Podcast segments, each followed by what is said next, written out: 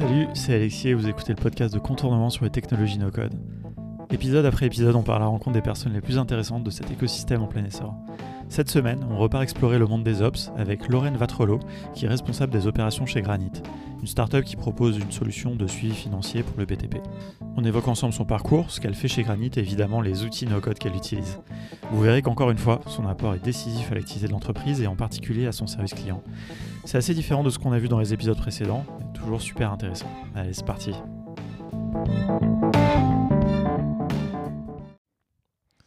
Salut Lorraine, bienvenue sur le podcast de Contournement. Tu t'occupes euh, des ops dans une startup qui s'appelle Granite, euh, qui propose une solution de gestion dans le BTP.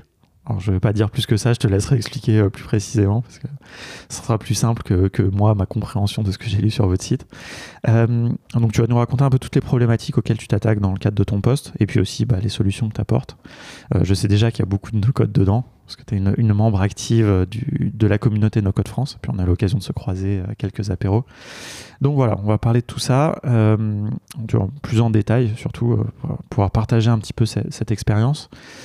Pour commencer, ce que je te propose, c'est de te présenter. Bah, salut Alex, merci pour l'invitation. Donc moi, je m'appelle Lorraine, euh, j'ai 25 ans. Euh, je suis effectivement chez Granite. Euh, donc Granite, c'est euh, une start-up, on fait une application web, un, SaaS B2B. Tu m'as dit de pas utiliser des mots trop techniques, mais donc c'est une application web à destination des entreprises du BTP. Donc c'est tous ces gens qui construisent nos villes, qui rénovent nos maisons. Euh, Aujourd'hui, une grosse problématique qu'ils ont, c'est euh, le suivi administratif et financier de leur chantier, de leurs factures, de leurs devis. Ils font tout dans Excel, ce qui est une grosse source d'erreur. Euh, ils ont plein de problématiques de collaboration, de génération des documents, de suivi. Et donc Granite les aide justement à générer des devis, générer des factures et assurer tout le suivi et la collaboration sur leur chantier. Et donc moi, chez Granite, euh, je suis Operations Manager. Donc je gère l'équipe opération. Euh, on pourra reparler un peu euh, éventuellement de ce que ça veut dire chez nous, chez Granite, les opérations, mais globalement, euh, je touche à, à, tout ce qui concerne les clients. Mon objectif, c'est qu'ils soient satisfaits, qu'ils restent satisfaits avec la solution. Donc, euh, c'est à moi de m'assurer euh, qu'ils soient bien formés, euh, qu'ils aient accès à toutes les données qu'il faut dans l'application, et, et, voilà, qu'ils restent satisfaits de, de Granite. Ok, bah écoute, on va, on va, carrément en reparler. Ça va être vraiment, je pense, un peu le focus un petit peu de, de cet épisode. Euh, juste pour comprendre un peu ton parcours, déjà, qu'est-ce que tu as fait comme étude Enfin, qu'est-ce qui t'a mené à ce, à ce poste? Alors, euh, j'ai une formation d'ingénieur. Euh, j'ai fait l'école centrale à Nantes. Que qu'est-ce qui m'a amené là euh, un peu un, concours de circonstances j'ai envie de dire mais j'ai toujours aimé la tech je me suis toujours intéressée à ce secteur là à l'école j'avais une spécialisation qui s'appelait ville numérique donc vraiment centrée justement sur euh, le bâtiment sur l'urbanisme et les outils numériques qu'on peut mettre euh, en face des problématiques de ce secteur là il faut savoir que le bâtiment, c'est l'avant-dernier de la classe euh, en termes de, de numérique. Euh, derrière, il y a chasse et pêche, agriculture. okay. Donc ça te donne une idée du, du défi euh, qu'on a en face de nous. Euh, voilà, j'ai donc en, en sortant d'école, je, je, cherchais ma place dans ce secteur-là et je suis tombée sur Granite qui du coup venait de se lancer. Ils avaient six mois d'existence, ils venaient de sortir le produit. Et il, on avait trois clients quand je suis arrivée, donc justement, ils cherchaient quelqu'un pour accompagner ces trois clients et tous ceux qui ont suivi et qui vont suivre. Ok, oh, c'est intéressant parce que finalement, euh, en fait, c'est pas le, le, métier vraiment qui t'a amené là, enfin le, le mais euh, le domaine de, de, de, la boîte, quoi, enfin ce côté euh, bâtiment, etc. Quoi. Enfin le croisement en fait du numérique et du bâtiment, quoi. Exactement, exactement. Euh, en fait à la base, je m'intéressais surtout à la partie tech, à la partie produit. Euh, comment est-ce qu'on conçoit ouais. des applications? Comment est-ce qu'on fait pour écouter le besoin des utilisateurs, euh, mettre en face euh, des solutions numériques qui répondent à ces besoins? J'ai fait un stage à la SNCF, justement sur cette thématique-là. Et à la SNCF, c'était dans une agence qui justement pilotait des travaux et cherchait à s'équiper pour, euh, pour euh, mieux gérer leurs travaux et leur suivi euh, administratif des chantiers. Et donc, j'étais initialement intéressée par la, produit, par la partie tech et produit. C'est ça qui m'a fait mettre un pied dans, dans une agence qui faisait du BTP. Et en fait, j'ai poursuivi mon chemin dans ce secteur-là. Ok. Euh, dans, dans, le cadre de tes études, est-ce que tu as fait un peu de, de code Enfin, quel est ton, ton, niveau, on va dire, un peu de, de familiarité avec tout ça? Ouais, c'est une très bonne question parce qu'effectivement, dans la communauté no code, on a tous des niveaux de compétences en code très très variés. Euh, moi, j'ai vraiment un niveau assez basique. On fait un petit peu de code en prépa. Euh, enfin, c'est plutôt de l'algorithmie, de la mmh. logique. Euh, en école aussi, un petit peu. On avait fait du C, il me semble. Mais mais j'ai jamais été vraiment plus loin que ça. J'ai toujours aimé coder. J'ai toujours aimé surtout la logique et l'algorithmie. Mais pour autant, euh, j'ai pas fait d'option informatique. j'ai jamais vraiment mmh. été à fond sur ce sujet-là.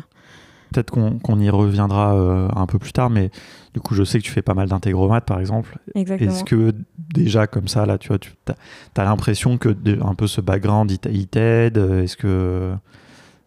Euh, c'est clair que pour un outil comme Integromat, c'est bien d'avoir euh, une appétence technique mmh. en code d'avoir juste des notions de base de logique d'algorithmie parce que certes c'est un outil qui est très visuel, c'est du, du glisser-déposer, euh, c'est tout est très visuel, on, voit l'information qui circule d'un mhm. module à l'autre, et pour autant, si on n'a pas cette logique euh, d'algorithmie, de dire en fait pour résoudre mon problème, ben, je vais le découper en plein de petites fonctions, en plein de petites étapes, et puis il faut que j'ai telle information d'entrée et telle information de sortie euh, qui soit à tel format pour être bien traité par mes modules Integromat.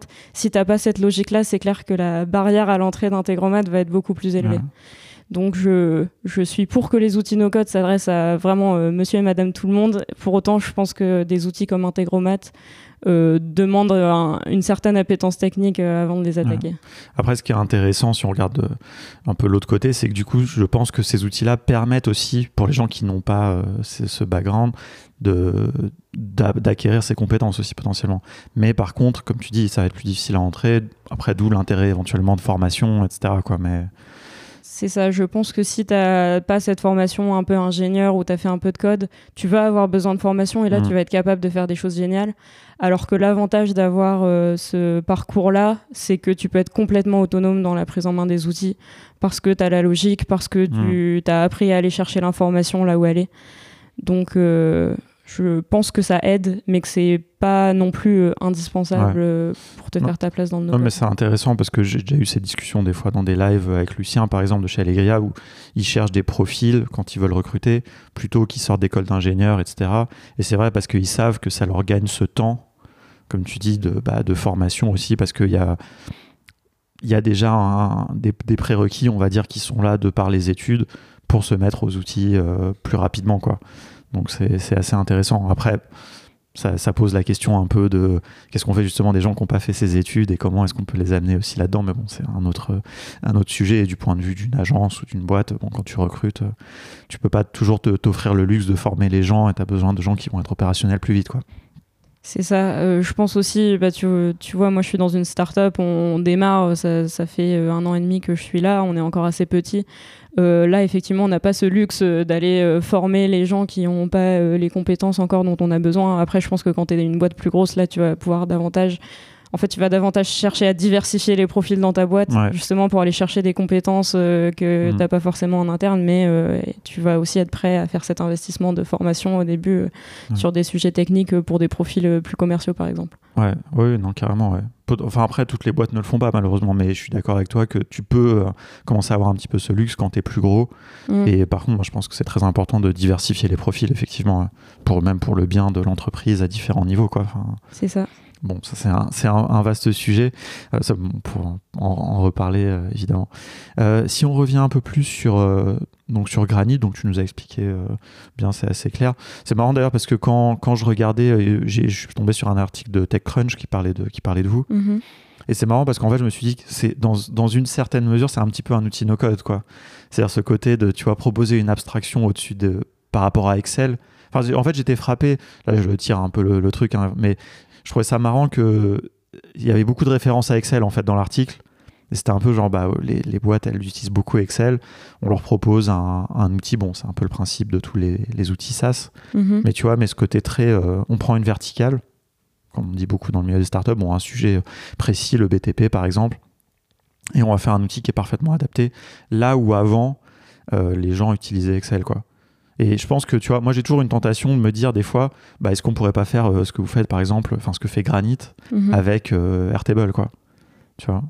Euh, c'est clair. Euh, je vois bien l'article dont tu parles. Justement, l'idée c'est de se dire est-ce que utiliser Excel c'est pas une fausse bonne idée? Parce que Excel Ouais. c'est génial, c'est hyper flexible, tu peux faire toutes les formules que tu veux, mais tu peux aussi faire toutes les erreurs que tu veux et ne pas t'en rendre compte et euh, avoir toutes les galères qui s'en suivent.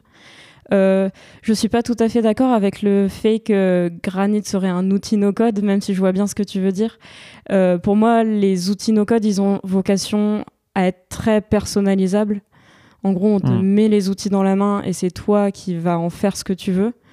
Euh, là où justement le fait de s'adresser à une verticale, un secteur en particulier, en fait, tu t'éloignes du no-code parce que tu dis je vais vraiment prendre les problématiques de ce secteur-là et apporter des solutions Mhm. très spécifiques à ces problématiques-là. Ou du coup, c'est plus vraiment du no-code où euh, tu vas justement. Enfin, je suis d'accord. euh, dans Airtable, tu pourrais euh, refaire un granite pour une entreprise. Hmm. Par contre, dans Airtable, tu serais incapable de faire un granite pour euh, qui marche pour 100 Bien entreprises sûr, ouais. différentes quoi. Ouais. Et, et c'est là que le fait de faire un outil pour un secteur pour des problématiques bien précises euh, c'est là que du coup tu t'éparpilles pas euh, dans plein de sujets différents, tu t'apportes des réponses hyper précises. La raison pour laquelle on fait la verticale BTP, c'est qu'en fait il y a plein de règles, plein de lois qui sont hyper spécifiques au BTP, qui fait que tous les logiciels généralistes de facturation ne peuvent pas répondre Hmm. aux besoins du BTP. En fait, ils, ils ne peuvent pas faire leur facture avec un logiciel généraliste. Euh, et, et du coup, euh, enfin, oui, je suis pas tout à fait d'accord avec non, toi non, sur mais- le côté no code. Non, non, mais après, je disais ça un peu pour. euh, C'était le côté, comme Excel était beaucoup mentionné, tu vois, cette espèce de passer de Excel à un outil euh, spécialisé. Ça m'a fait un peu penser à ça, mais je suis tout à fait d'accord avec ce que tu dis, hein, tu vois. Mais, mais c'est intéressant parce que, tu vois, en disant ça, en faisant exprès, hein, ça provoque un peu. Je trouve que tu as donné une définition très juste, tu vois, de, de ce que peut être un outil no-code. Et aussi, du coup, c'est une réaction intéressante par rapport à, je trouve, beaucoup de choses qui se brandent no-code maintenant, ce qui n'est pas du tout votre cas, hein, Mm. pour qu'il n'y ait pas de confusion euh, là-dessus. Mais euh, tu vois, j'ai déjà vu des outils qui ont une approche similaire à tu vois, ce que vous faites. Donc, qui sont un outil, quoi, finalement, tu vois, un outil qui adresse un problème et qui se brandent no-code, tu vois. Parce qu'en en fait, ça devient un truc un peu euh, marketing, alors qu'en fait, c'est tellement. Bah, tu vois, c'est un peu là, par exemple, les CRM.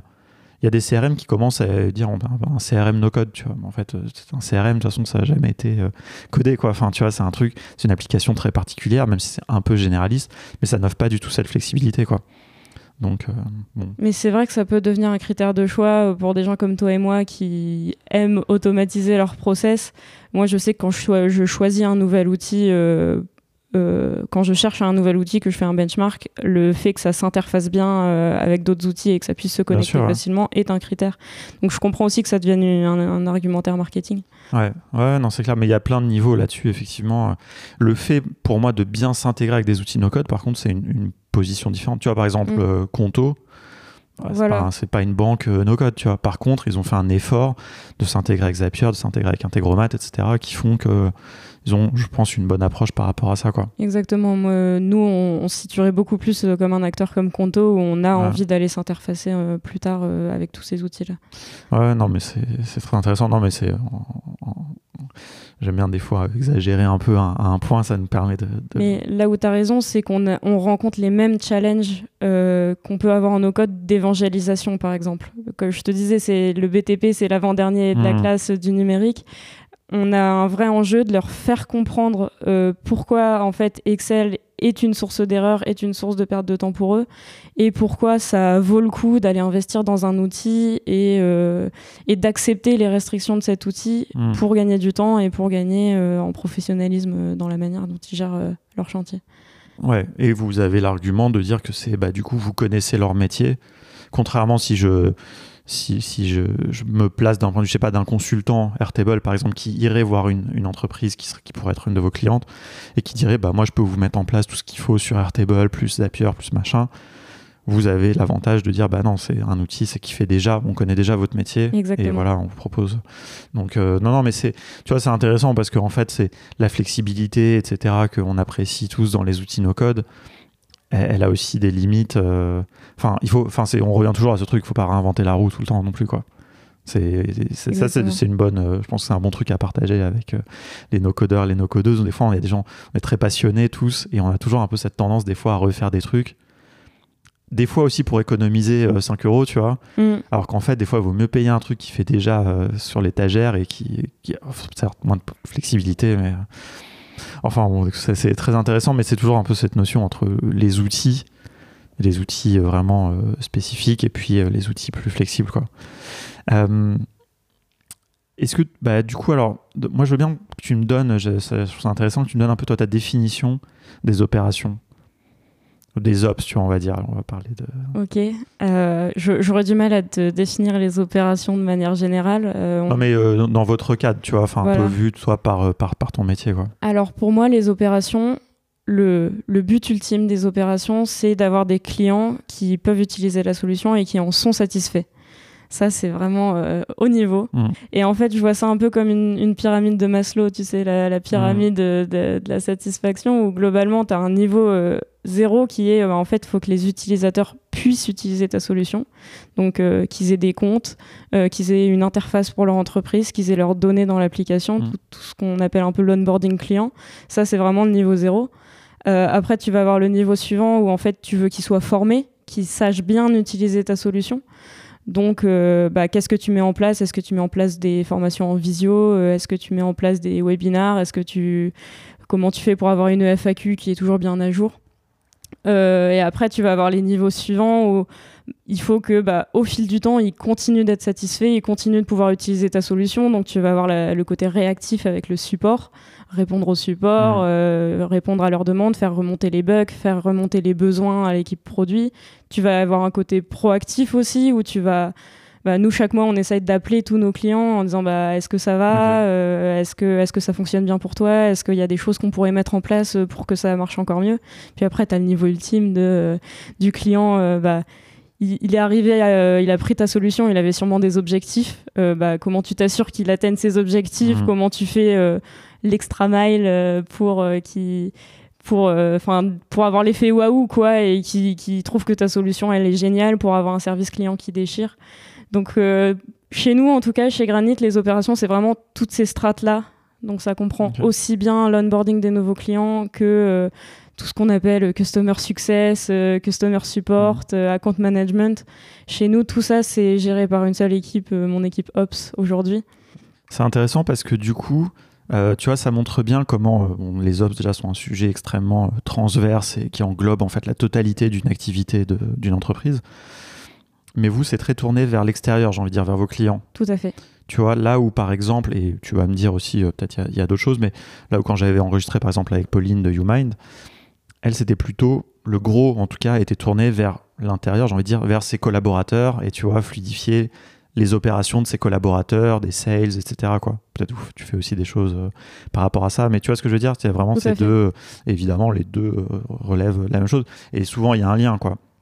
Il y a clairement un lien. Euh, effectivement, mon métier en lui-même, donc avant de parler de nos codes, mon métier est tourné vers l'extérieur. Le- mon but, c'est vraiment que les clients soient satisfaits. Mais pour que les clients soient satisfaits, il faut qu'en interne, euh, il y ait de l'huile dans les rouages et que ça tourne bien. Euh, nous, notre but, c'est aussi d'être la voix du client dans l'entreprise. Parce que c'est nous qui sommes en contact avec eux, mais c'est pas nous qui allons concevoir et développer le produit. Mhm. Donc il y a aussi cette question de quels sont les process que tu mets en place pour que l'information elle remonte efficacement aux bonnes personnes. Donc ça c'est un peu des opérations Bien aussi. sûr. Et après, euh, je, je vois bien de quoi tu parles dans, dans l'interview de Pauline, c'est que les autres équipes, elles ont des besoins d'automatisation aussi, et elles ont peut-être moins de euh, compétences dans les équipes ou de gens qui sont à suffisamment à l'aise en no code pour mettre en place des outils. Et là, j'ai envie de dire, euh, pour nous, c'est plus forcément les opérations, parce qu'en fait, chaque équipe est un peu responsable de mettre en place ses process et les automatisations qui vont bien.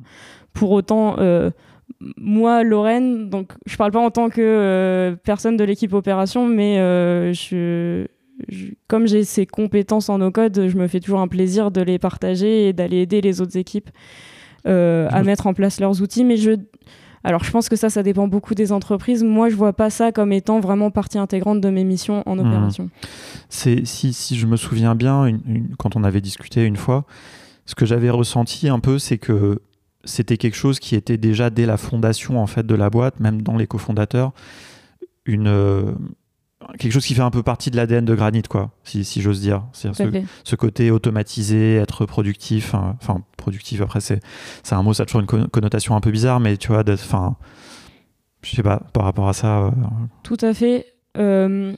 globalement, comme tu dis, on n'aime pas réinventer la roue on a des développeurs. Nous, notre but, c'est notre cœur d'activité, c'est quand même de développer une application et de rajouter des fonctionnalités et d'aller le plus vite possible pour euh, se faire une place dans un milieu qui est aussi assez concurrentiel. Euh, donc, on va pas aller perdre du temps à refaire des choses euh, là où on pourrait juste mettre en place un outil no-code et, et que ça roule et qu'on puisse le tester avant éventuellement de le développer si mmh. besoin. Donc, par exemple, quand je suis arrivée, il y avait déjà dans l'application des typeforms donc des formulaires où en fait c'est mmh. pas les c'est pas les développeurs qui, avaient, euh, qui, avaient, codé des formulaires. C'était juste un typeform qui était euh, intégré assez joliment à l'application pour que les utilisateurs aient l'impression qu'ils mmh. remplissaient des formulaires dans l'application. Euh, donc déjà ils avaient cette logique là de on essaye d'aller vite et d'être intelligent dans la manière dont on emploie nos ressources. Et le no-code peut être un moyen justement d'économiser des ressources. Et je suis arrivée, j'étais quasiment la première à arriver après les fondateurs, euh, à un stade où tout était complètement manuel. Donc, vraiment, c'était des process. Euh, je me rappelle quand, un client nous envoyait, justement, il remplissait un formulaire, il nous envoyait un fichier. On, avait 15 étapes de copier l'information, la coller dans un tableau, euh, recopier le résultat, le coller pour le transformer en JSON, le recopier, le recoller. c'était hyper long, hyper laborieux. Et, en fait, ils, avaient très bien en tête qu'ils cherchaient quelqu'un pour automatiser ça. Ils, ne voulaient pas recruter une petite main qui allait faire des copier-coller à longueur de mmh. journée. Ils voulaient vraiment euh, quelqu'un qui soit un peu critique par rapport à ces process-là. Donc déjà, est-ce que toutes les étapes sont pertinentes ou est-ce qu'on peut en chanter certaines? Et, euh, et euh, comment est-ce qu'on fait pour automatiser ça? Donc c'était clairement, euh, ça, faisait presque partie du contrat. Euh, moi j'avais un peu, euh, un peu de culture sur ces sujets-là no code, donc je pense que ça a joué aussi dans mon recrutement dans la boîte. Ils se sont dit qu'il y avait plein de choses à faire. Et, et, par ailleurs, eux dans leur boîte précédente avaient pu voir aussi que le no code ça fonctionne bien, ça permet de faire gagner du temps aux équipes. on a mis en place par exemple les automation day où en fait chaque, chaque équipe euh, réfléchit en avance aux problèmes qu'ils ont dans leur quotidien et en disant bah en fait ça est-ce qu'on pourrait l'automatiser? Après on met tout au milieu de la table et puis on s'entraide pour que chacun reparte avec ses automatisations donc c'est il y a plein de manières euh, de... à quelle fréquence vous faites ça? Euh, on en a fait qu'un pour l'instant y a c'était il y a trois mois. Donc le premier, on l'a fait au bout d'un un an et demi d'existence de, la boîte. Quoi. Au début, c'était un peu chaque équipe qui, qui, gérait ses trucs et qui mhm. automatisait ce qu'elle voulait. Là, c'est la première fois qu'on prenait vraiment le temps de tout mettre en commun. Euh, ça permet aussi d'aller mettre le nez euh, dans les problèmes des autres équipes euh, et de se rendre service. Et par contre, c'était une vraie réussite ce premier Automation Day. On mhm. a bien l'intention de le reproduire. On n'ira pas le faire tous les mois parce qu'après, Ouais, T'atteins aussi les limites euh, après automatiser pour automatiser, c'est pas le but. Bien sûr, ouais. Non, c'est le, le, but, c'est que finalement il y en ait le moins possible aussi. Au, au bout d'un moment, enfin, il doit y avoir une espèce de. Enfin, après, ça dépend aussi de la croissance de, de la société, mais ça, justement, on va, on va revenir dessus. Mais, mais je trouve ça vraiment intéressant ce que, ce que tu dis. Tu vois, ça montre bien le, un peu le. Il y a, y a différentes manières d'approcher les ops il y a peut-être, tu vois, un peu comme bah, justement on l'évoquait, dans il y a un vrai parallèle avec l'épisode avec Pauline, du coup, mais mm-hmm. où elle, elle est venue en quelque sorte, amener ça et aller interviewer les gens des autres équipes, et puisque eux n'avaient pas ces compétences, n'avaient pas ce souci, etc. Ça, c'est une manière de faire, ce qui est la manière finalement, j'ai envie de dire, un peu la plus classique, parce que souvent, c'est quelque chose qui vient a posteriori, qui est un peu dommage, parce que bah, tu pars d'un existant euh, qui peut être conséquent, tu dois convaincre des gens qui sont pas forcément familiers, etc. Je pense que tu les convaincs parce que tu leur facilites la vie, ou alors plus une approche, comme tu dis, qui est plus possible aussi dans une boîte plus jeune où, où les cofondateurs ont déjà la notion de tout ça. Et en fait, on essaie d'infuser ça dans toutes les équipes déjà tout de suite, quoi. C'est ça. Il n'y a pas quelqu'un qui doit venir a posteriori et regarder, bon alors là, votre process, comment vous l'avez fait. Euh, peut-être, à part, comme tu disais un petit peu au tout début, ce qui est normal, il y a une partie des choses qui étaient faites à la main, mais bon, après, quand tu te lances, euh, c'est un peu normal. Mais ça, c'était déjà très tôt, finalement, dans l'histoire de la boîte. Que, et après, à partir de là, par contre, tout devient euh, automatisé un petit peu. Enfin, en tout cas, l'état d'esprit est là, quoi. C'est ça, ça a toujours du bon de revenir plus tard, d'aller auditer les équipes et de mmh. refaire une passe de structuration après coup.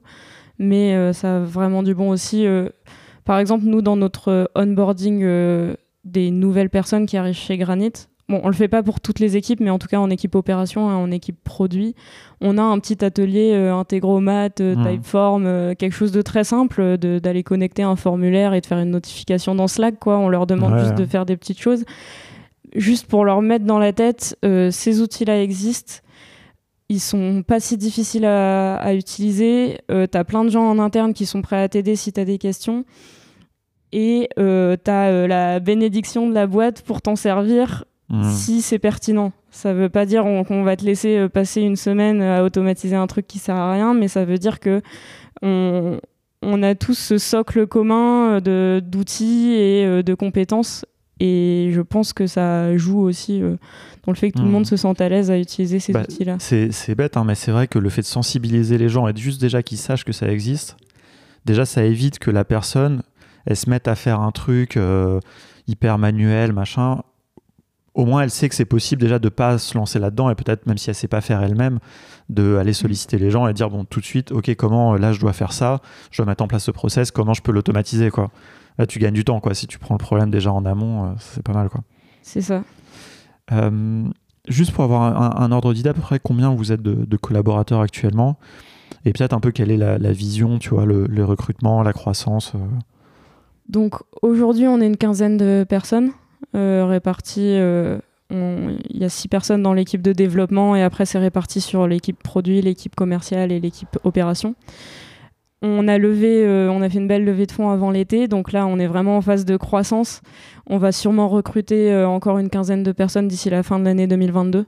Donc c'est à peu près notre rythme de croissance en ce moment. Donc euh, voilà, on, on avance vite et il y a plein de beaux challenges. Et c'est quoi, du coup, euh, toi, de ton point de vue, un peu les, les challenges qui sont afférents à ça, euh, à cette croissance, que ce soit sur le côté humain ou aussi du produit, du développement du produit et, de, et aussi des clients Du coup, j'imagine, j'espère que vous avez de plus en plus de clients aussi pour accompagner cette croissance. Tout à fait. Alors moi, ma vraie problématique, c'est la partie client. C'est de dire, OK, euh, aujourd'hui, on est trois en opération pour euh, une cinquantaine de clients, c'est facile. Euh, Mm. Comment on fait pour, avec à peu près autant de personnes, gérer euh, 100, 150 clients, voire beaucoup plus plus tard? Mm.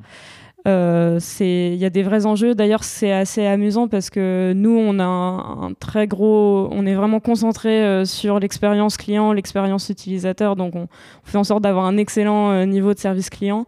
Et régulièrement, on a des clients qui nous disent Ah, vous êtes super, on aime bien travailler avec vous, mais on, on se fait pas d'illusions. On sait que vous serez moins bon dans un an parce que vous aurez trop de clients et vous saurez plus apporter ce niveau de, Ouais, de c'est marrant service. qu'ils vous disent ça déjà.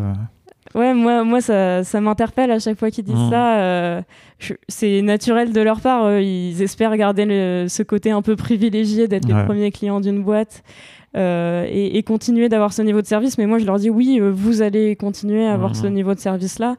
Mais tu sais pourquoi ils disent ça aussi? C'est parce que malheureusement, les gens ont trop l'habitude d'un service client déplorable, tu vois. Exactement. Et nous, notre but est, je veux dire, tous les, au quotidien, c'est vraiment notre objectif de leur démontrer que euh, on tient nos promesses, que euh, on a un suivi quand ils ont une demande. euh, on va jamais euh, fermer un ticket tant qu'il n'est pas clôturé, Mhm. euh, tant qu'on n'a pas apporté une réponse pertinente à la demande. Donc effectivement, on, on sent cette méfiance. À la fois, ils nous font confiance et à, à la fois, Ouais. il y a ce côté pragmatique de. Ouais, mais ça, tu vois, c'est super parce que si déjà ils sont contents et qu'en plus vous allez réussir à aller au-delà de justement de cette espérance qu'ils ont limitée, tu vois, il n'y a pas de raison puisque vous avez cette volonté. vous- bah, du coup, ils seront d'autant plus surpris, tu vois, chaque année de se dire ah bah on est surpris, on a encore euh, ce service client, tu vois, mais c'est un truc hyper positif, quoi. C'est ce qu'on appelle euh, un- euh, under promise, over deliver. Ouais. Donc je, je, je mets des attentes euh, relativement basses et euh, je fais que dépasser ces attentes tout Ouais. le temps et ça, ça crée une expérience utilisateur de dingue. Est-ce que est-ce que tu as lu le livre de Jonathan Lefebvre sur euh, le Euh, service client? L'obsession du service client, Ouais. tout à fait. Ça Euh, bah, vraiment- justement, quand on arrive chez Granit, on nous offre ce livre. Ah ok super. Donc ça Ouais. te met dans l'ambiance tout de suite euh, de cette obsession du service, uti- Ok. du service Ah bah, c'est cool, je crois que utilisateur. Je crois qu'il écoute de temps en temps le, le podcast, donc euh, j'espère qu'il il, en- il entendra ça et qu'il sera content. Bah, Moi, je l'ai lu très récemment aussi et j'ai trouvé ça assez extraordinaire. On n'a pas la taille encore de l'offrir à des, à des collaborateurs, mais euh, je trouve ça génial. ouais. Ah bah c'est clair, euh, du coup moi je l'ai lu, j'étais stagiaire dans la boîte, je venais de débarquer, c'était mes premiers pas dans ce monde du service client et euh, ça m'a complètement retourné le cerveau et euh, je me suis dit ok il faut qu'on fasse un truc Ouais. de dingue quoi.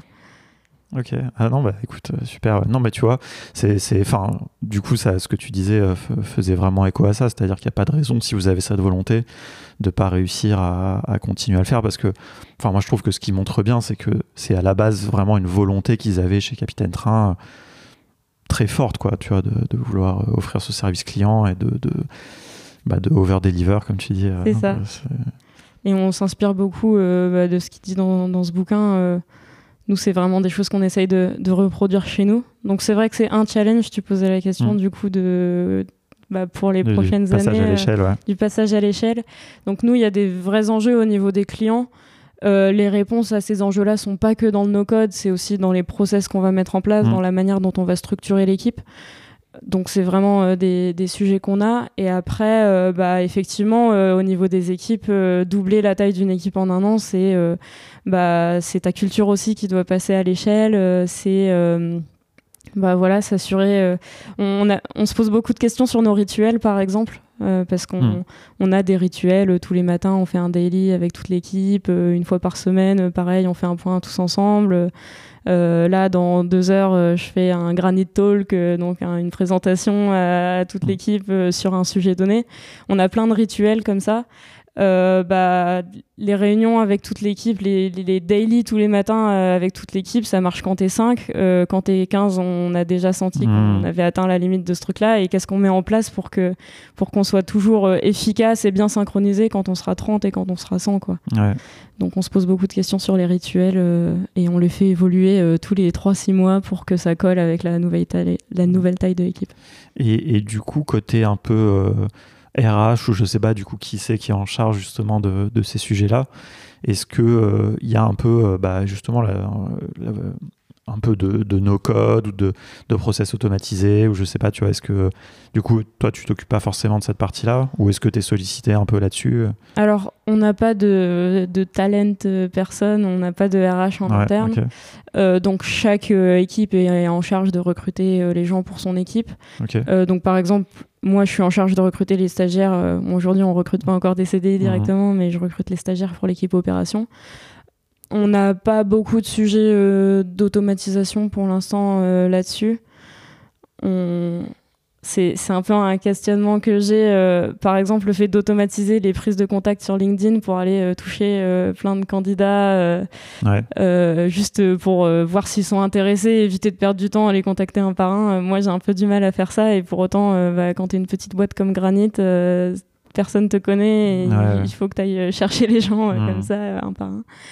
Donc c'est éventuellement là-dessus qu'on a des petits sujets euh, d'automatisation et pour autant euh, c'est tellement profondément humain comme process Mhm. euh, que enfin aujourd'hui on, on va pas aller mettre trop de nos codes dans les process Ouais, RH. pareil, la gestion au quotidien, des, j'en sais rien, des contrats, de la paye et tout ça. Je sais qu'ils ils utilisent Payfit ou des outils comme ça qui sont bien foutus, mais on n'est pas encore sur de l'automatisation Ouais. et du passage à l'échelle des process RH. Ok. Non, bah après, c'est une question qui viendra euh, peut-être ou pas. hein. Ça dépend après différentes manières de, d'aborder tout ça. hein. Donc, euh, c'est, intéressant aussi de voir euh, différents modèles. Quoi. Mm. Bon, on, s'en, reparlera dans un an peut-être. C'est ça. Fin, fin 2022, tu, nous- tu nous raconteras ça. Ça se trouve, on aura des robots et des intelligences artificielles qui feront le recrutement à notre place. J'espère pas. Ouais, non, je pense, non, t'as raison. hein. Il y a aussi un moment, il faut aussi. euh, tout n'est pas automatisable, tout n'est pas. il faut aussi. le côté humain est très important. Quoi. Justement, le but du no-code, c'est de se libérer des choses où il n'y a pas de valeur ajoutée, de les faire faire par un humain. Mhm. Là où euh, le recrutement, il y a toute la valeur ajoutée je réside dans le fait de, Ouais, de carrément, faire ça avec des humains. Non, mais c'est dans, dans, le- dans le côté RH, c'est des- ça peut être des choses. De, bah, J'entendais dans un podcast euh, si du, dans, du fondateur de Houdou, je sais plus, il parlait de.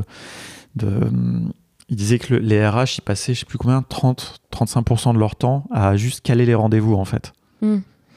Ça, ça n'a aucune valeur, quoi. Je veux dire, c'est vraiment. euh, donc, vaut mieux arriver à trouver des, des bons outils. C'est pas toujours de l'automatisation, mais des outils euh, spécialisés, des calendriers et compagnie, ou des trucs bien intégrés à ton CRM, et puis, euh, et puis on se libérer du temps pour faire peut-être plus d'entretiens.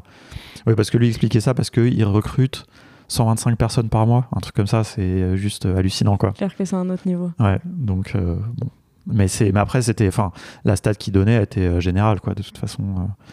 Mais bon, ça c'est, de toute façon, on est tous bien convaincus que à, tous les niveaux, on va dire, d'une boîte, dans toutes les activités, il y a plein de, choses qui peuvent se, fluidifier grâce aux outils. Euh, justement, je sais pas si tu as envie de nous, parler un peu, parce que forcément, ça intéresse tout le monde, toujours, dire un peu quels sont les outils que vous utilisez, euh, dans quel contexte. Donc, euh, on parlait d'Integromat tout à l'heure. Nous, c'est vraiment la colonne vertébrale de toutes nos automatisations. Ça passe par Integromat. les outils qu'on utilise, nous, on utilise Slack pour communiquer en interne. Donc euh, tous nos robots à un moment ou à un autre sont branchés à Slack pour avoir la notif qui va bien au bon moment ou le formulaire mmh. qui va bien au bon moment dans Slack.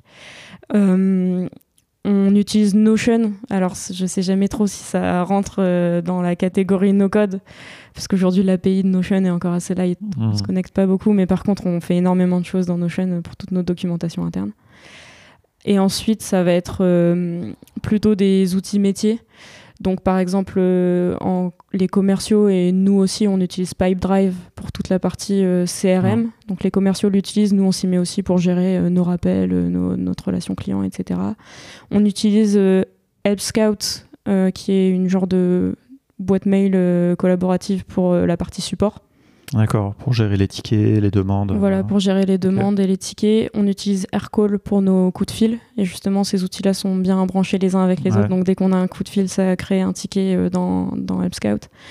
Euh, voilà pour nos outils euh, côté commercial et, Ops.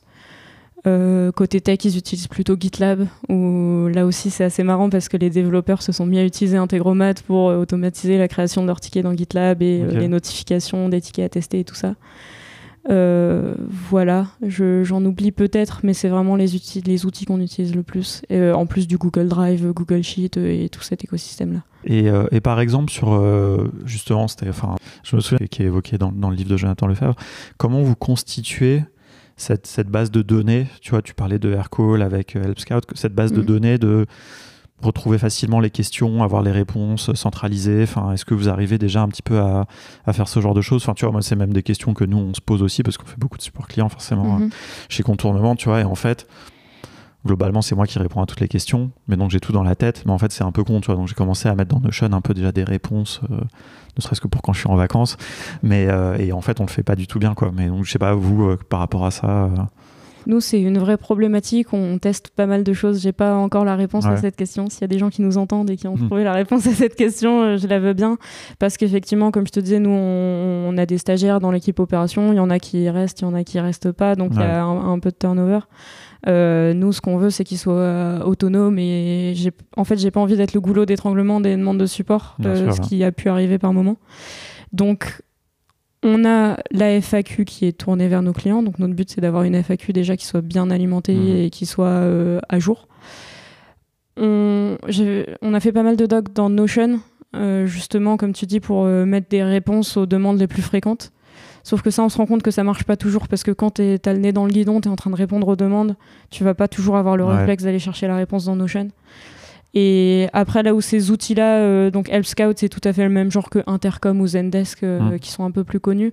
C'est des outils où euh, toute l'information est quand même bien centralisée. En tapant le mot-clé qui va bien, en général, on retrouve les anciennes demandes sur ce sujet-là. Donc en fait, l'information, elle est là. On n'est pas trop mauvais pour la taguer, pour la classifier. Euh, là où on n'est pas très bon, c'est plutôt sur les, les, process et les habitudes justement euh, de euh, bah, j'ai une demande et plutôt que d'aller demander à quelqu'un d'autre comment la gérer, mmh. j'ai le réflexe d'aller chercher dans les anciennes demandes s'il n'y a pas eu quelque chose de similaire. C'est toujours assez difficile parce que nous, on veut que les, que les demandes de support soient traitées très rapidement. encore une fois, dans cette logique d'avoir un, service client de dingue. Qu'est-ce que vous vous mettez comme, juste par curiosité, comme, comme objectif quoi? On, évite d'être trop euh, carré euh, sur ces objectifs. Euh. Notre, notre seule métrique qu'on suit assez attentivement, c'est le premier temps de réponse. On veut que le client ait une réponse dans les 15 minutes après sa demande. En tout cas, ah quand c'est quand c'est entre 9h et 18h. Quoi. Donc on veut déjà que dans les 15 minutes, il sache qu'on a vu sa demande, qu'on a demandé les compléments s'il y a des compléments à demander et on est en train de la traiter.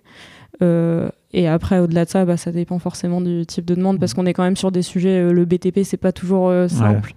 En plus, on a un produit qui est pas encore complètement mature, donc des fois, il y a des choses qui prennent un peu de temps. donc voilà, j'ai pas de, timing à te donner sur non, mais bon, déjà, les 15 minutes, par exemple, c'est... Voilà, c'est surtout ça qu'on essaye de suivre. Et puis surtout, on essaye toujours de comparer le temps que ça nous prend, nous, versus le temps d'attente des clients. Par exemple, si on voit que cette semaine, le temps de traitement de moyen des demandes était de 25 euh, minutes et que le temps d'attente moyen des clients était d'une heure et demie, c'est qu'on a été très mauvais. Euh, on a mis trois fois plus de temps à leur répondre que le temps que ça nous prend réellement euh, à faire. Donc ça, c'est un peu les deux métriques qu'on va suivre. comment vous faites pour comptabiliser, je sais pas, le temps de, de, votre côté, quoi, tu vois, que vous avez mis à... Alors là, les outils de ticketing sont, le font automatiquement, ce qui est à la fois très pratique parce que t'as pas besoin de te poser la question de qu'est-ce que je compte, qu'est-ce que je compte pas, comment je compte, machin. Donc ils regardent juste euh, en fonction de quand est-ce que tu as ouvert, fermé ton ticket, quand est-ce que tu l'as mis en attente, ils font les calculs qui vont bien. D'accord, ok. Tu as des statuts un peu sur tes tickets. Euh, et nous, on a aussi, euh, parce que le ticketing support, c'est une partie de notre travail. Une autre partie de notre travail, c'est de l'intégration de données. C'est-à-dire que les clients, ils font beaucoup de choses dans Excel, ils nous envoient les fichiers Excel, il faut qu'on les restructure un peu pour être compris euh, par euh, nos scripts et tout ça. Donc là aussi, on a, on a un peu de travail là-dessus. Là, on a mis en place notre outil de ticketing à nous parce que c'est tellement euh, spécifique qu'il n'y a pas d'outil pour suivre ça.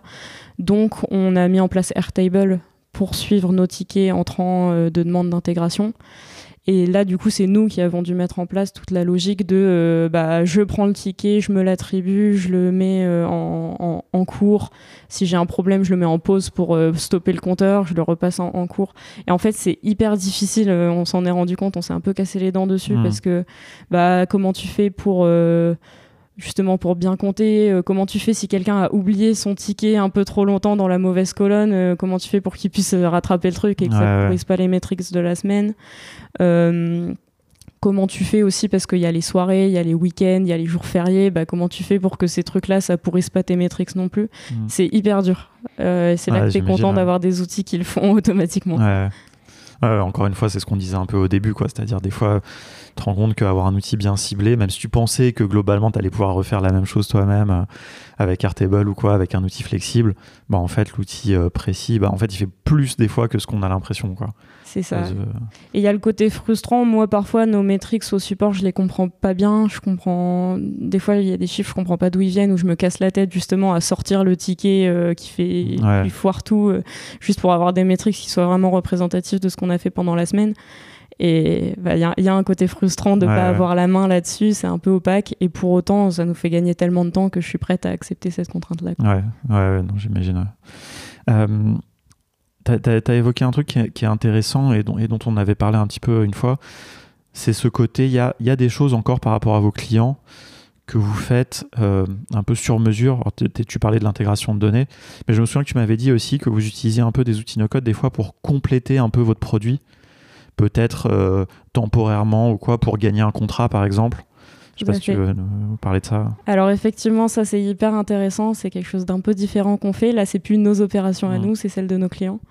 Euh, on, va, on va avoir plusieurs cas de figure. Le contexte, c'est qu'on a un produit qui n'est pas complètement mature aujourd'hui. Notre but, c'est d'aller le plus vite possible pour sortir les fonctionnalités, mais il y a des choses qui manquent. Par exemple, aujourd'hui, les clients ne sont pas capables de faire des exports Excel de leurs données de l'application. Alors que nous, on, les a, ces données, dans notre base hmm. de données. Ils voudraient juste un bouton euh, exporter ma table au format Excel, ça, ils l'ont pas. Alors qu'ils ont besoin de rentrer leur facture en compta, ils ont plein de processus qui demandent quand même d'avoir de la donnée à ce format-là. Euh, bah, dans ce cas, s'ils nous font remonter que c'est frictionnel pour eux et que c'est frustrant pour eux, on va être capable de mettre en place euh, un intégromat qui va chercher la donnée dans la base de données, qui va la mettre dans un format Excel et qui va l'envoyer par mail une fois par mois. Nous, ça prend pas très longtemps à mettre en place et euh, ça rapporte énormément de valeur à nos clients. Donc ça, on est prêt à le faire. On le facture pas. Enfin, c'est vraiment euh, juste un, moyen pour nous de donner plus de valeur euh, avec au final pas tellement plus d'investissement de, notre part. Mais vous le faites pas par défaut pour tout le monde, quoi. On le fait pas du tout par défaut pour tout le monde. On, est en train d'essayer de structurer quand même une genre de bibliothèque d'export que tout le monde demande. Donc notamment mmh. ces exports Excel de factures, on doit être à un stade où on doit avoir entre 5 et 10 clients pour qui on l'a mis en place. Donc on cherche quand même à faire des choses qui sont reproductibles. Et ça, ça a deux avantages. Ça a d'une part l'avantage de débloquer le client, ça évite des frictions, euh, ça lui, enfin c'est génial pour le client. Et aussi, nous, on sait que le jour où on veut le développer, on, a déjà creusé le besoin, on a déjà compris ce qui marchait et ce qui marchait pas. Ouais, voir, vous l'avez même euh, réalisé, prototypé, on va dire, en no-code. C'est ça, le POC. Les développeurs, ils ont, ils ont, ils ont que, c'est pas que, mais à, regarder finalement comment c'est fait et puis euh, le, développer en interne. Enfin, voilà. Euh, Donc peut-être qu'ils feront pas les mêmes choix techniques que nous. eux, ils ont une culture technique quand même bien meilleure que nous, donc ils, ils, font pas les mêmes arbitrages que nous, mais mais au moins, point de vue produit, euh, le besoin il est défini et on a un début de solution et on sait que ça marche ou au contraire on sait que ça marche pas. Il y a quand même un, cadrage quoi. Au lieu de se jeter et de se dire un, product manager qui va essayer de spécifier un besoin qu'il a imaginé, euh, là c'est quand même validé quoi. Exactement. Exactement. Et donc là, l'exemple que je donnais, c'est quelque chose de très basique. Euh, des exports Excel, c'est vraiment très simple à mmh. mettre en place. Et, et là où c'est intéressant, c'est qu'on a certains clients qui nous demandent quand même d'aller beaucoup plus loin. Euh, ce qui se passe, c'est que euh, aujourd'hui, on a, deux briques dans Granit. On a une brique pour gérer la facturation, c'est-à-dire comment je crée mes factures sur mes chantiers, et une brique pour gérer les devis. Donc comment je chiffre et comment je génère mes devis. Et bien sûr, ces deux briques se parlent. Aujourd'hui, ce qui manque, c'est la partie gestion des dépenses. C'est-à-dire, en fait, je sais combien je facture sur, sur mes chantiers, je sais combien j'ai chiffré, mais je sais pas combien j'ai dépensé. Donc, je suis incapable de savoir si je gagne de l'argent ou pas sur mon chantier. Hmm, Or, c'est quand même la base de tout entrepreneur du BTP de savoir s'il est en train de hmm. gagner ou de perdre de l'argent. Ça, paraît débile, mais euh, il y a plein d'entrepreneurs qui en fait font des chantiers à perte parce que euh, ils ont pas suivi, là. Donc nous, bien sûr, cette partie gestion des dépenses, on a prévu de l'attaquer l'année prochaine. Pour autant, on a aujourd'hui des clients qui nous disent, euh, enfin des prospects qui nous disent, votre outil il est super intéressant, on a très envie de s'en servir, mais si vous gérez pas les dépenses, pour nous, ça va pas être possible, quoi nous, on s'arrête pas à là. on a envie de les signer, ces clients, on a envie de bosser avec eux. On sait qu'on va gérer les dépenses dans six mois ou dans un an. Euh, enfin, même plutôt dans six mois, je pense. Euh, et donc, on n'hésite pas à mettre en place du Airtable, par exemple, euh, qui, qui, se synchronise un peu avec Granite pour croiser un peu les données. Et c'est pas très compliqué, en fait. Ils ont des besoins assez simples d'aller pointer des factures, pointer des dépenses. Mmh. Donc, on, on, met ce genre d'outils en place Là encore, c'est vraiment à la demande. Là, on a un vrai travail d'investigation. Euh, on se lance pas tête baissée parce que c'est quand même des choses un peu plus conséquentes. Donc, on essaye de vraiment bien cadrer le besoin, de se mettre des limites dans les personnalisations et de pas aller euh, accepter tout ce que demande le client. Donc, c'est assez intéressant parce que je me retrouve un peu dans une position de prestataire vis-à-vis de ses clients. Mmh. Là encore, aujourd'hui, c'est pas des choses qu'on facture en plus, mais euh, mais j'ai quand même cette position-là de, bah, de de conseiller le client euh, dans les outils utilisés, de l'aider à les mettre en place, de l'aider à les prendre en main. Encore une fois, ça te permet toi de bien comprendre le besoin, de le, mettre en place et puis voir après si ça doit être industrialisé, intégré euh, au produit, etc. Quoi. Il y a toujours ce bénéfice. Euh, et j'imagine que c'est aussi un investissement dans le sens où ça vous permet peut-être de garder un client content, voire de le garder tout court. Quoi. Enfin... C'est ça. Aujourd'hui, d'un point de vue euh, purement financier, si tu, si tu mets d'un côté euh, le temps qu'on y passe en opération à mettre en place ces outils versus euh, ce que nous rapportent les abonnements, je pense qu'on n'est pas très rentable là-dessus. mais on le fait vraiment bah, parce qu'on est une boîte qui est en train de se construire. ça nous permet de faire rentrer des clients qui peut-être vont passer des années avec nous. Donc à ce moment-là, le, ton, retour sur hein. investissement, il est, il est là. Et effectivement, c'est un, c'est un énorme travail euh, d'investigation et de compréhension du besoin qu'on fait en amont. Donc mmh. nous, on on le fait pas de, de, manière euh, systématique. On se pose toujours la question de est-ce qu'on a envie de le faire, est-ce qu'on a le temps, euh, parce que si on, veut, si on le fait, on le fait bien. Par contre, par contre, si on se rend compte que on a la bande passante pour le faire, que en fait ce besoin-là, bah, c'est un truc qu'on va faire dans six mois et que ça vaut le coup de commencer à se poser dessus maintenant. Mmh à ce moment-là, on n'hésite pas à, faire ce genre de prestations. Ouais aussi qu'on on avait parlé un peu des, des, coûts, par exemple, je sais pas, à un moment, tu te parlais, tu t'imaginais, euh, enfin, tu posais la question d'utiliser par exemple un outil comme Stacker ou un truc comme ça pour créer mhm. un front, euh, enfin, pour un client, mais du coup, le coût de Stacker qui est quand même assez élevé, par exemple, pour vous, c'était pas rentable, quoi. Juste au-delà, déjà, tu disais le temps passé, c'est en réalité, je pense, le, plus grand coût, mais même juste sur ça, si vous payez ça pour un client, bah, en fait, ça, par rapport au prix de l'abonnement, euh, enfin, ça, ça s'équivalait pas, quoi. C'est ça. Nous, on est sur un format d'abonnement mensuel. Les outils no-code sont sur un format d'abonnement mensuel, donc c'est bête et méchant. Euh, tu prends le prix de ton abonnement de no-code et tu le déduis de, du, de l'abonnement que tu vas toucher de la part de ton client. Euh, c'est vrai que certains outils no-code sont assez chers du coup et il y a toujours des choix à faire. Si tu sais que tu vas pouvoir l'utiliser pour cinq clients différents, oui, ça vaut le coup. Si c'est juste pour un besoin à un instant T, on est, on est nos codeurs, on est des brouillards, on va plutôt chercher, euh, comme tu dis, à économiser 5 euros en passant deux heures à coder ça, à no-coder ah, ça. C'est rationnel, quoi. Je veux dire, à un moment, c'est clair que... C'est des choix qu'on fait. Je trouve que ça, c'est vraiment des, des choix que font les outils no-code. Je vois euh, Softer, par exemple, c'est un outil qui mm. m'intéressait énormément euh, ces, derniers mois. Je le trouve génial, cet outil. Ils ont changé leur euh, tarif récemment et on sent que bah, c'est un tarif assez élevé. Je trouve que ça s'adresse à des gens qui vont faire de l'argent grâce aux applications qu'ils vont faire sur, sur Softer, ce qui est vraiment c'est un besoin mm. du marché. Mais du coup, on sent qu'ils s'orientent vers ces profils-là et que nous, ça devient... Enfin, je veux dire nous, il faudrait qu'on passe sur un abonnement à quasiment 100 euros par mois pour euh, faire ce qu'on veut avec Softer. Euh. bah, non, euh, ça, ça, nous, ça représente, je sais pas, la moitié d'un abonnement de clients, ça vaut pas le coup, quoi. Ouais, oui, non, c'est clair. Et puis, le, tu, si tu as, un nombre limité de sites, je me souviens plus, je suis pas allé voir leur pricing récemment, mais tu peux faire quand même un certain nombre de sites, il me semble, avec leur abonnement, mais pas mm. non plus une infinité, quoi. Exactement. C'est un peu moins pire que, je sais pas, par exemple, Stacker, tu payes par projet en plus, tu payes un truc élevé, quoi. Mais euh, non, clairement, tu vois, moi, moi la... c'est vrai que c'est un peu chiant parce que du coup, il y a une convergence de tous ces outils un peu vers les mêmes prix, quoi. C'est-à-dire, il y en a un qui met un peu le prix. Je sais pas qui c'est, c'est peut-être Stacker, c'est un peu les premiers sur ce marché. Ils mettent un peu le prix. Donc, du coup, euh, là, j'ai découvert un outil que j'ai trouvé très intéressant qui s'appelle euh, Noloco. Je sais pas si tu as déjà eu. Non. C'est, franchement, c'est un peu un copycat de Stacker, mais très, plus simplifié, mais du coup plus accessible en termes du i et tout. Enfin, du X plutôt. Bah, en fait, c'est exactement les mêmes prix, quoi. Alors que les mecs, ils sont deux. C'est en plus sur leur site, ils en parlent bien, que c'est une toute petite équipe et tout. Tu vois, je sais pas, essayer de faire un peu, un peu moins cher. Tu vois, essayer de vous démarquer, c'est littéralement les mêmes prix, quoi. Disons, leur pricing est un peu plus simple et un peu, tu vois, mais bon. Et c'est vrai que du coup, le positionnement, je trouve, de ces outils, il est soit toi, t'es freelance, enfin, t'es consultant, tu vois, euh, et t'accompagnes une, une boîte, et donc du coup, tu vas intégrer ça dans ton prix en fait dans le run comme on dit enfin du de, ton projet. Et puis le client en fait il va te payer mais en réalité il va payer tous les mois le, ce que toi tu paierais quoi. Par exemple c'est une manière de faire.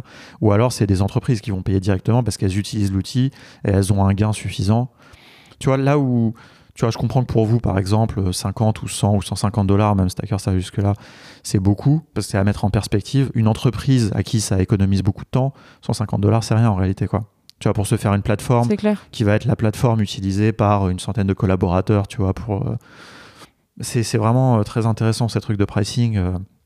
Bah, on est vraiment au début de cette vague no-code, donc on sent aussi tout le monde qui se positionne, qui, qui, se regarde un peu, qui essaye de choisir ses prix de enfin voilà de se placer c'est assez concurrentiel. Donc euh, ils ont tous envie de tirer leur épingle du jeu quoi. ouais non c'est ouais mais tu vois c'est marrant parce que ce côté concurrentiel pour l'instant comme on est au début et qu'il n'y a pas encore énormément de clients etc ils essayent tous de se placer le plus haut possible quoi. Parce qu'après ils vont devoir descendre à mon avis. Mm. ouais, et puis il y a, d'autres acteurs qui arriveront qui prendront un peu par le bas quoi. Mais euh, tu vois un peu comme toute proportion gardée mais sur les outils de landing page bah t'as un Doric qui arrive avec, je sais pas, c'est combien, je sais pas, 100 euros par an ou un truc comme ça, et tu peux faire autant de sites que tu veux. Enfin, alors que tu as des outils où tu vas payer 15 euh, dollars par mois pour un site, quoi. Mm. une espèce de truc comme ça, ou alors que. Mais bon, c'est enfin, bon, la question du pricing, on en parle régulièrement euh, dans la communauté, c'est toujours intéressant, mais c'est intéressant, je trouve, là, dans votre contexte, tu vois, d'évaluer ça aussi, quoi. Et c'est intéressant à la fois de s'intéresser au pricing de ces outils et aussi à notre pricing à nous. Nous, on se pose toujours la question est-ce qu'il faudrait qu'on facture ces prestations-là ou pas? Il euh, y, a, y, a, même Jean-Gabriel, le CEO, à un moment qui disait que ça, le fait de faire payer une prestation, c'est aussi ça qui donne l'impression de professionnalisme, enfin qui donne l'impression, qui, qui, appuie ton professionnalisme, où en fait. Euh, si tu les fais pas payer, ils ont l'impression que tu fais du bricolage euh, avec des outils no-code. Si tu les fais payer, euh, ils se rendent compte de la puissance du truc euh, et que tu es vraiment en train de dépenser de l'énergie et de mettre en place des outils qui vont marcher pour eux. Donc, je trouve cette question du pricing, moi, c'est pas trop dans mon ADN, toutes ces questions d'argent. Et pour autant, on, peut pas s'en séparer parce que bah, faut qu'on tienne la route aussi. Quoi. Ouais, bien sûr. Après, c'est là où les levées de fonds permettent d'avoir une vision un peu à long terme et justement intégrer parce que quand même, ce qu'on comprend de ce que tu dis, c'est quand même de toute façon la vision à terme, c'est que il y ait plus ce besoin de ce genre d'accompagnement un peu à côté. Enfin, je suppose, enfin, en tout cas sur le fait de mettre des petits outils en plus, tout doit être intégré dans la plateforme à terme, quoi. C'est ça, nous, c'est vraiment de l'investissement qu'on fait aujourd'hui. À moins que, après, parce que quand même, ce que tu évoquais, c'est qu'il y a aussi la valeur du conseil, quand tu dis, tu vois, les investigations que vous faites pour aller chez le client, ça finalement, c'est une activité de conseil quasiment, quoi. C'est clair, on connaît bien leur métier et on connaît euh, le côté technique de tous ces outils-là. Je pense que ça va toujours rester un peu dans, notre manière de faire, euh, de, bah, d'être, de se positionner aussi comme des experts sur nos sujets et de donner du conseil aux clients. assez vite, on va se poser la question de s'interfacer à d'autres outils bah faudra, je veux dire, les gens du BTP, ils savent pas forcément aller connecter des API entre elles. Ce sera à nous de faire ça bien euh, pour que pour que ces outils-là deviennent accessibles euh, à nos clients, euh, peu importe leur niveau, quoi. Mais c'est ouais, tu vois, moi j'ai vu pas mal dans enfin dans des contextes comme ça très ciblés, très des domaines très pro, tu vois, de bah, du BTP par exemple. Il y a beaucoup d'éditeurs un peu ancienne génération, tu vois, sur, de, qui font des produits sur l'étagère, des logiciels un peu. Et où ils font facturer, tu vois, les. En fait, il y a, je pense que ça existe plus beaucoup, tu vois, c'est plus pas du tout dans votre logique à vous, tu vois, de, de, de SaaS, euh, tu vois, un peu nouvelle génération. Mais où souvent c'est déjà des produits qui sont très chers, des abonnements qui sont très chers, tu as des armées de sales qui vont aller essayer de les, les vendre à des grosses entreprises, c'est des gros contrats. Et dès qu'il y a une fonctionnalité qui manque, bah, en fait, ils la font payer, quoi. C'est du développement custom, et du coup, qu'ils intègrent à leurs produits, mais le font payer à un client. Tu vois, et c'est un truc comme ça. Et donc, en fait, eux, limite, ils s'en foutent. Tu vois, c'est-à-dire que toi, si tu viens avec. C'est le truc des API qui m'a fait penser à ça, parce que j'avais fait une mission chez De Richbourg où il y avait eu ce sujet-là, tu vois, de développement d'interface. Ils avaient déjà plein d'outils qu'ils utilisaient. Les trucs, ça n'avait pas communiqué entre, eux, quoi. Parce qu'il n'y en avait aucun qui avait des API REST. Enfin, on peut pas trop rentrer dans la technique, mais ils utilisaient que des trucs de communication hyper à l'ancienne. Et donc, fallait payer en fait pour les développer, et juste ce qu'ils ont fait. Sauf que l'éditeur, après, bah, tu vois, il avait son API REST qui était payé par un client, et puis il l'avait pour les autres clients, quoi. Mais ça, ça pose un peu euh, deux problèmes. C'est que du coup, déjà, ton produit, euh, il y a un moment où il n'a plus aucun sens. Enfin, on voit euh, sur ces outils un peu legacy, c'est un peu à l'ancienne, où bah, il y a un client un jour qui a payé assez cher pour mettre un gros bouton rouge en haut à droite. maintenant, ah, ça n'a aucune logique d'un point de vue design, d'un point de vue UX. Et ce gros bouton rouge, il est là pour tout le monde. Donc ça, c'est un problème. Et, l'autre souci, j'ai parlé, euh, enfin, j'entendais une boîte euh, il y a pas longtemps qui expliquait que donc eux, ils avaient pas, ils faisaient pas de levée de fonds, donc ils avaient besoin de ces, mmh. que les clients payent pour pour développer leur application. Et en fait, ce qu'ils faisaient, c'est qu'ils avaient une roadmap. Enfin, ils avaient du coup toutes les fonctionnalités qu'ils avaient prévu d'ajouter à leur application. Et en fait, la priorisation de la roadmap, c'était pas euh, une personne euh, spécialisée en produits qui la faisait. La priorisation de la roadmap, elle se faisait en fonction des chèques que faisaient les clients. Donc, euh, le client qui veut prioriser ta fonctionnalité numéro 25, et eh bah, tu il va la faire passer devant tout le monde. Ouais, bien sûr. T'as aussi une, une, espèce de logique produit euh, qui se tient plus tout à fait, quoi. Mais, euh, mais en même temps, je comprends très bien, euh, lever des fonds, c'est pas accessible pour tout le monde. C'est, bien sûr, C'est pas du tout les mêmes logiques d'entreprise. Donc je comprends ceux qui font ça, mais je pense que nous, on a un ADN produit qui est très fort dans la boîte et donc ça, ça nous viendrait pas l'idée. je pense que c'est quand même quand tu as une vision vraiment d'un produit, tu vois tu, dois écouter, évidemment, on a parlé plein de fois dans ce podcast, tu t'écoutes tes utilisateurs, mais ça doit pas être eux non plus qui guident ta roadmap, quoi. Pas toujours, enfin, il y a aussi une vision, des fois, tu as un parti pris, tu crois, parce que les utilisateurs, ils savent pas tout, quoi. Mm. Enfin, tu vois, des fois, ils te, ils te donnent du feedback, mais des fois, il faut leur proposer quelque chose, avoir une vision et pas attendre qu'ils te le demandent. Et, moi, je pense que très sincèrement, et effectivement, comme tu as dit, hein, c'est pas accessible à tout le monde de lever des fonds, mais malheureusement, je pense que souvent, tes clients, quand tu es dans ce contexte-là, tu vois, il y a aussi le contexte des gens qui développent un produit, mais qui à côté font un peu de l'agence pour accompagner la mise en œuvre du produit. Bah, en fait, le produit se développe jamais assez vite, quoi. Tu vois, tu as un truc. Euh, et les, priorités que tu as envie de mettre et les ressources que tu as aussi à disposition. Mais tu es toujours en général avec le côté agence qui dégage des très faibles marges, tu es en train de courir, c'est ça qui paye tes, tes salaires. Et à côté, tu fais à peine de RD pour développer ton produit, tu fais un peu. Mais euh, enfin, franchement, l'épisode de, Génération Do It Yourself sur euh, le, là, euh, je sais plus comment il s'appelle, Fabien Pinkers, un truc comme ça, de, le CEO de Odoo était hyper intéressant. Odoo, c'est une grosse plateforme CRM à la fin qui fait plein de trucs, quoi. Et ils ont fait ce pivot, tu vois. Pendant des années, ils étaient comme ça en mode agence. et en fait, à un moment, enfin, le mec, il a failli faire faillite trois fois, tu vois. Quand c'était comme ça, c'était vraiment. Et à un moment, il s'est dit non, on arrête. Ils ont, ils ont levé des fonds. Ils ont fait un pivot, c'est devenu un produit. En un an, ils étaient rentables. Et maintenant, ça vaut 2 milliards, quoi. Je sais plus, c'est un truc euh, incroyable. Mais franchement, c'est passionnant, quoi. Et le mec, là, sa vision, il est passionné. Bon, c'est un peu un forçat du travail. Enfin, c'est toute sa vie est dédiée à son produit. mais voilà, tu vois, c'est une vision. Je, franchement, j'ai trouvé ça vraiment intéressant et ça m'a vraiment convaincu. Enfin, je le pensais déjà un peu, mais ouais, à un moment, tu peux pas faire les deux, quoi. Je pense que tu peux pas vraiment faire du conseil, de la prestation et développer un produit. Enfin, mais bon, c'est un luxe hein, après de, dire ça. Je comprends aussi les gens qui. c'est c'est hyper louable hein, d'arriver à se lancer sans lever des fonds aussi, quoi. Mais c'est ça, c'est vraiment des logiques business qui sont pas les mêmes, des objectifs qui sont pas les mêmes non plus. Mais ouais, Ouais, non, c'est après, on choisit pas toujours, mais je pense qu'il vaut mieux. Enfin, moi, en tout cas, ma philosophie, ça serait plutôt, je préfère me planter et avoir essayé de faire ma vision. Enfin, parce qu'on a dit, tu vois, ou plutôt que de faire un truc qui survit, qui vivote pendant des années, mhm. tu vois, mais. Euh, mais bon, après, chacun, chacun fait ses choix, quoi. Mais enfin voilà, en tout cas, c'était très intéressant d'avoir un peu justement toute cette vision-là euh, de, de, de, ce que vous faites chez Granit.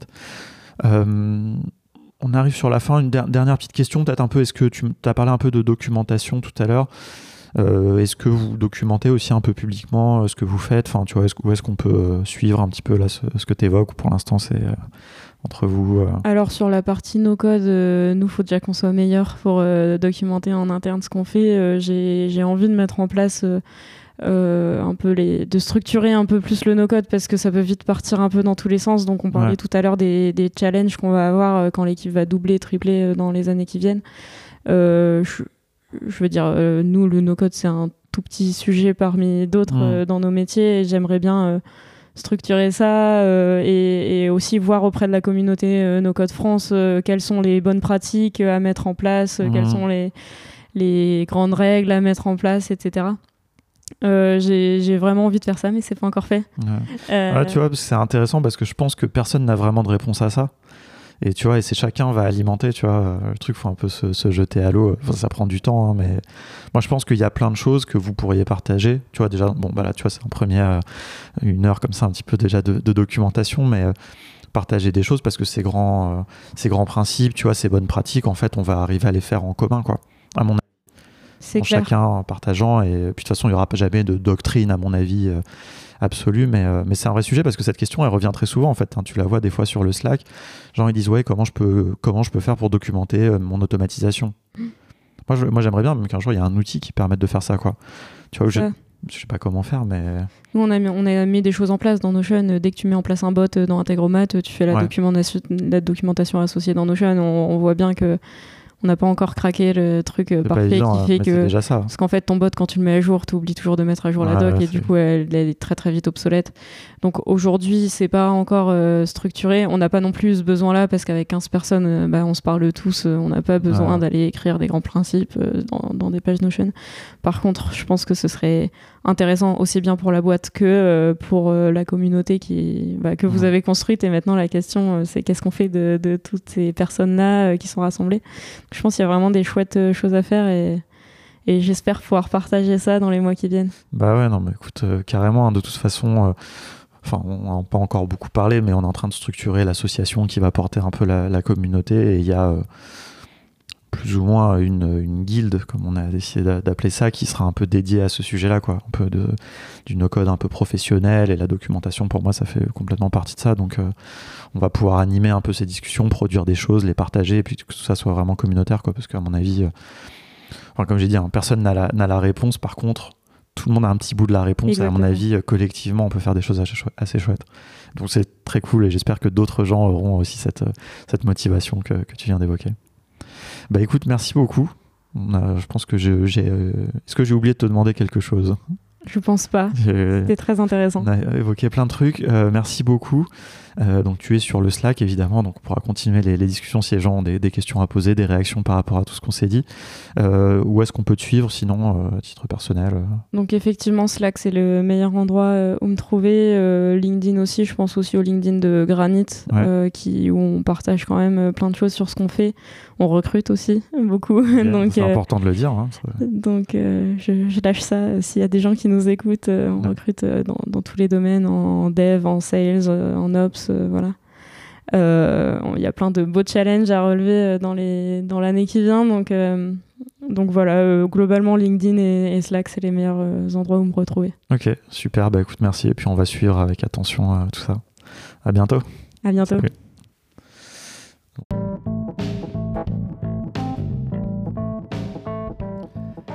Merci d'avoir écouté cet épisode jusqu'au bout.